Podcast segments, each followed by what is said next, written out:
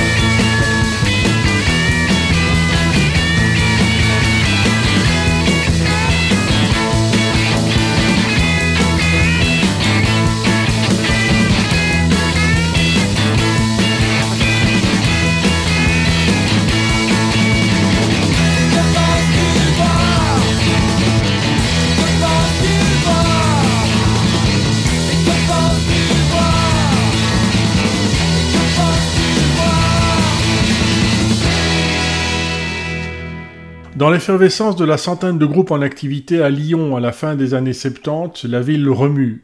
Et même si ça ne se dandine pas encore affectueusement des culs, ça va venir.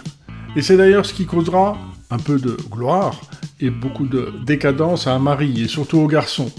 Dans l'ancrage initial, très velvétien, aussi entre le punk, la new wave et l'avant-garde, pour basculer dans l'ire et l'incompréhension vers le disco. Ce qui l'amène, elle, à les quitter, eux, en plein enregistrement de l'album en 1979 à New York, pour, elle, rejoindre son frère Philippe Girard chez Electric Calas, et eux, sortir l'album Divorce, sous le nom solitaire et séparé des garçons. disque sur la pochette duquel on apprend que eux, Patrick Vidal, Eric Fitoussi, alias Eric Eliasson, et Jean-Pierre Chariot sont hardiment habillés par Jean-Charles de Castelbajac. Et donc, le premier album de Marie et les garçons, en fait, n'existe pas. Ou plutôt, sort chez Celluloid après l'éclatement du groupe pour divergences radicales et musicales. Marie ne comprend pas la direction prise par les garçons du disco. Avec une face A, consacrée aux enregistrements de studio, les deux 45 tours qui, de Lyon à New York en passant par Bruxelles, ont attiré l'attention de ceux qui, comme moi, découvrent les accointances entre les Modern Lovers et le Velvet Underground, et une face B, enregistrée live. Du premier EP paru chez Rebel Records en décembre de cette année-là, on a entendu Rien à dire. Et voici Mardi soir.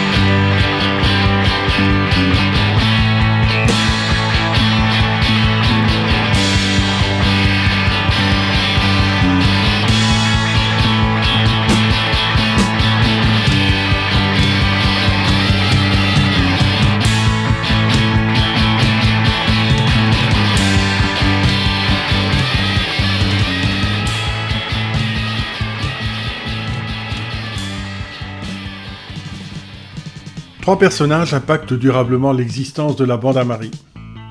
Mark Zermati, disquaire underground, fondateur de Skydog Records et organisateur de concerts, rebaptise en Marie et les garçons ce femme fatale qui s'est formée en 1975 entre potes du lycée Saint-Exupéry pour donner le pion aux Dames Notes Pirates à la fête de fin d'année scolaire. C'est le futur Star Shooter. En référence à un titre de William Burroughs tagué sur les murs du local de répète et propose au groupe son premier vrai concert en chemise Lacoste et avec une batterie rose pâle, le samedi de la deuxième édition du précurseur en Europe, Festival Punk de Mont-de-Marsan, à la même affiche que Clash ou Damned.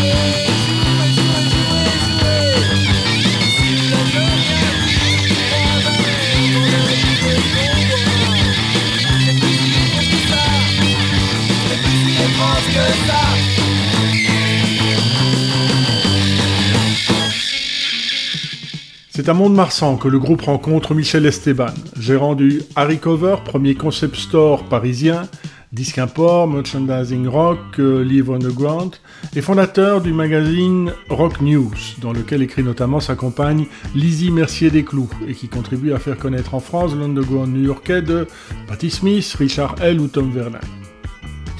Esteban fonde Rebel Records, le label produira en tous deux disques, et propose une première publication à Marie et les garçons qui, à la suite d'un désaccord artistique avec Zermati, le préfère à Skydog. Le groupe répète ces trois morceaux dans la cave du magasin de Frank de Mercier Desclous, boucle enregistrement et mixage en deux jours et promeut la sortie du disque par un concert au théâtre Mouffetard à Paris le 5 décembre 1977, dont une partie de la captation constitue la deuxième phase de l'album posthume. Après à bout de souffle, voici l'hypnotique Groom 6.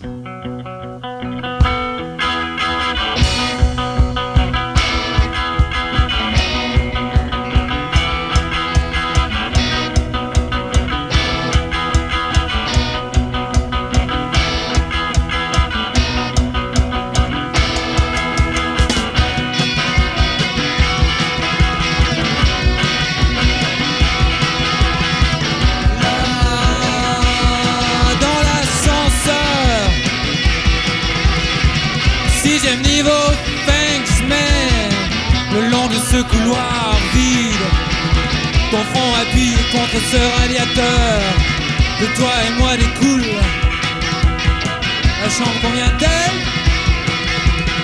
Vas-y de toute façon.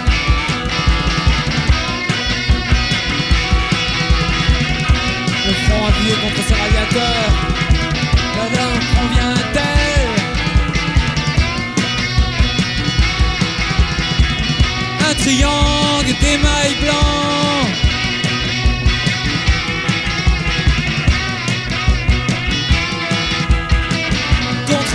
Contre ma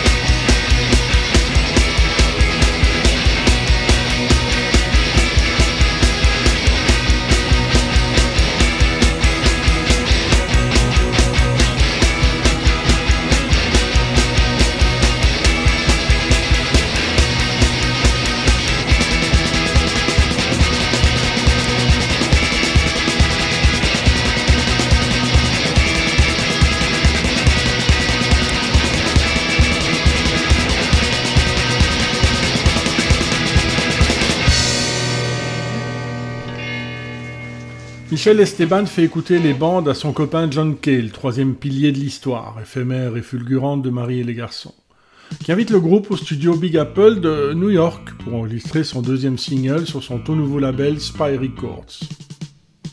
Bon, l'ajustement n'est pas des plus simples. Le dialogue est laborieux, Cale n'aime pas l'idée du chant en français, et le groupe insiste dans un premier temps pour une face B répliquant la face A, mais tout en l'arsène et voix parlée, avant d'abandonner l'idée. Il a fait ça il y a 10 ans, plaît John Cale, qui joue piano et marimba sur le disque. Au profit d'un rebop, dont le rythme, à défaut de faire frétiller les fesses, commence à secouer les têtes et les épaules.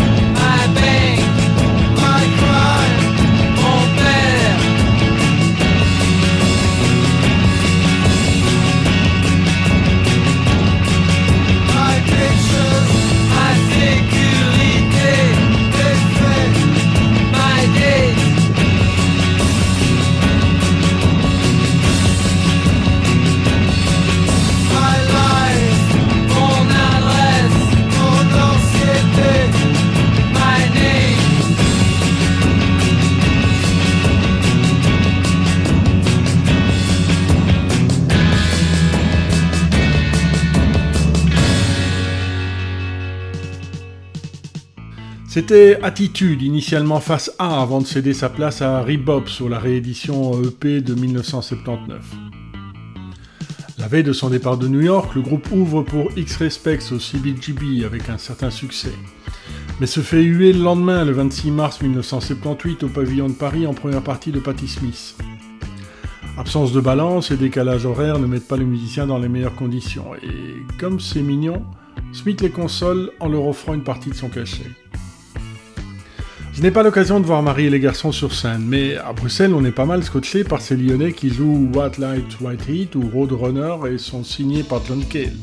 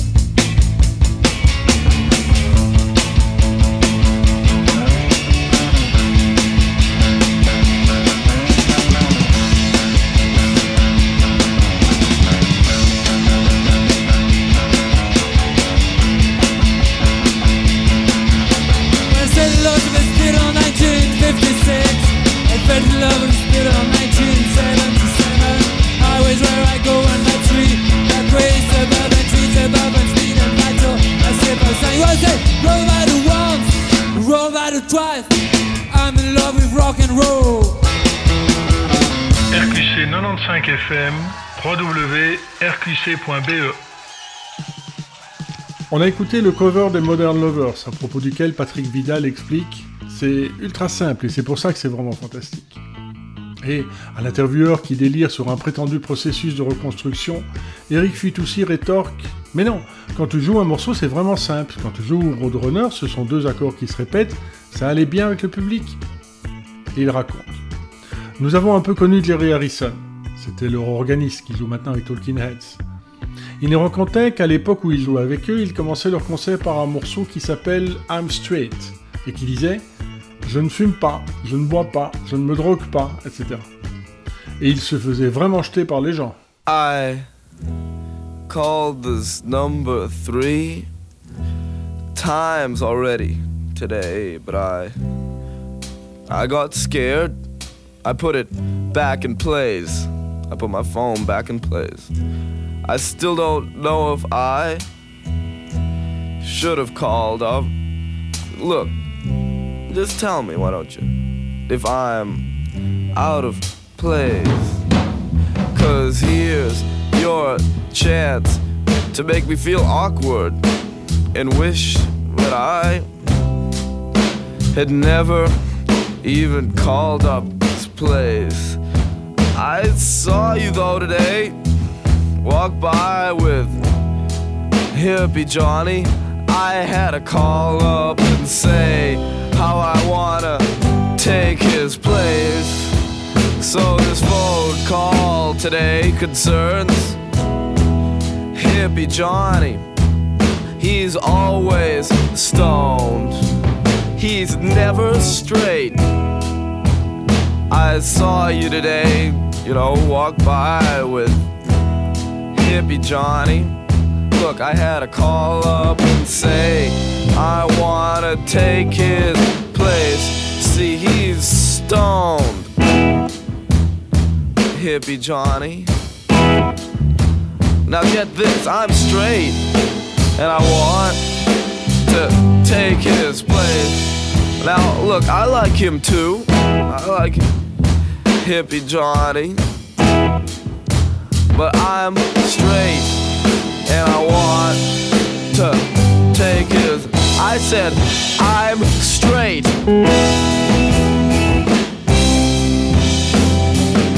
I said, I'm straight.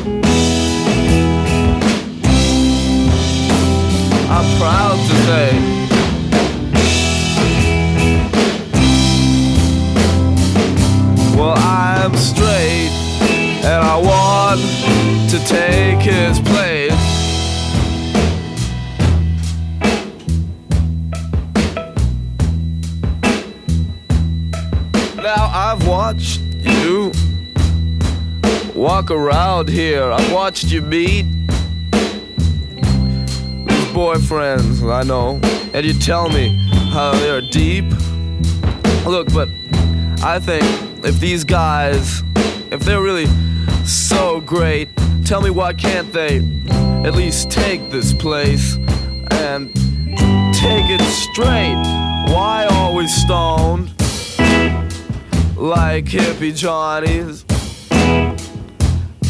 I'm straight and I want to take his place. I'm certainly not stoned like hippie Johnny is. I'm straight, I and I want to take his place. I said I'm straight. I said I'm straight.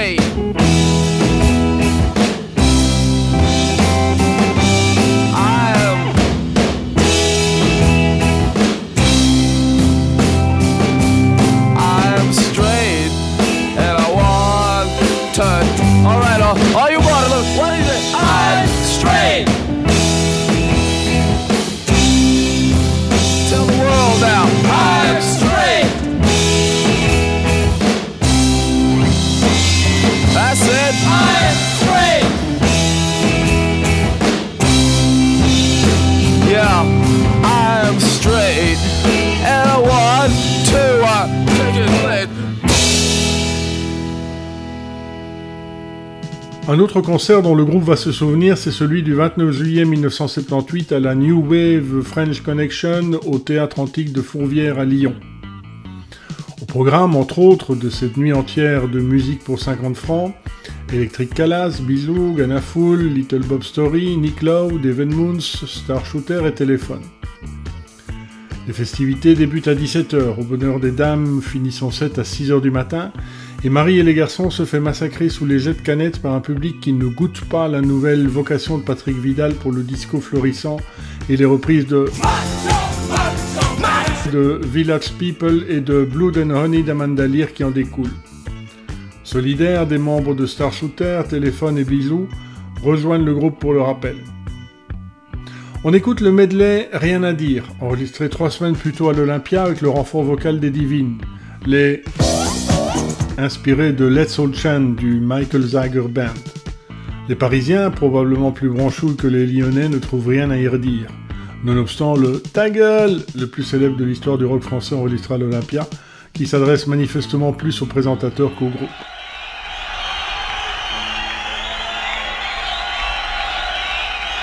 Salut à tous. Et la soirée, cette soirée qui est la nuit d'un va commencer avec le groupe.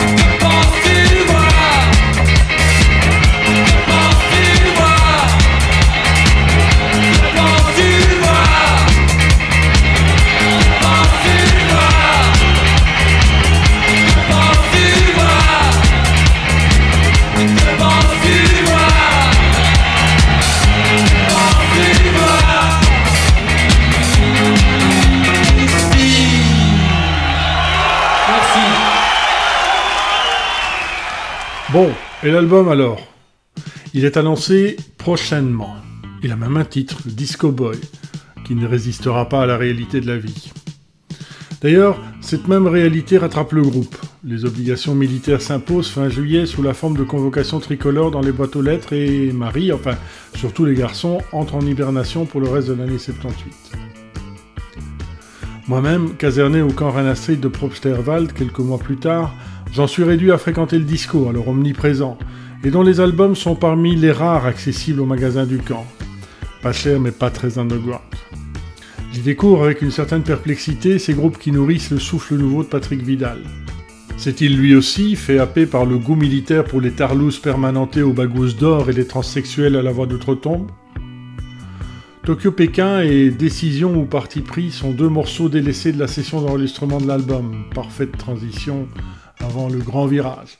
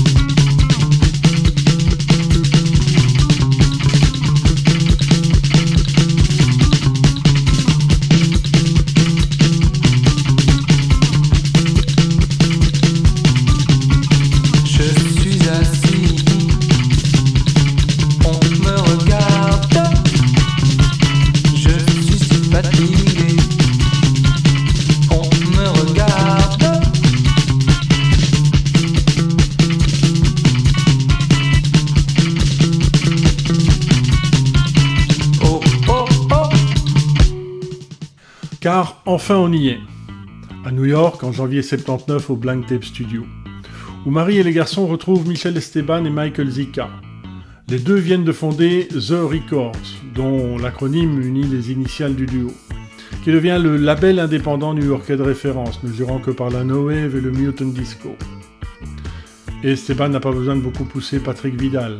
On va faire danser. Mais Marie Girard panne, le disco ce n'est pas son truc, les beats trop mécaniques, trop physiques. Et quand Jimmy Young, le batteur tout en muscles qui a assuré notamment pour les Beatles, lui explique le mode d'emploi, Jimmy reste et Marie s'en va, rentre à la maison, à Lyon.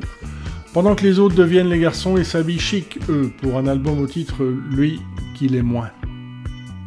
Divorce fait plop. La pochette intérieure martèle 217 fois le mot danse, en anglais comme en français, ce qui est bien la destination première des cinq titres élastiques gravés sur le vinyle. Cymbales et synthé, cuivre et violon, chœur et binarité disco. Où sont les garçons? Même lors de la tournée de six dates qui suit la parution du disque en mars, le public perd ses repères. À 12 sur scène, chœur, cuivre, percussion, sans Marie, avec une musique trop brutalement mutante, les salles sont à moitié vides. Patrick Vidal s'en va.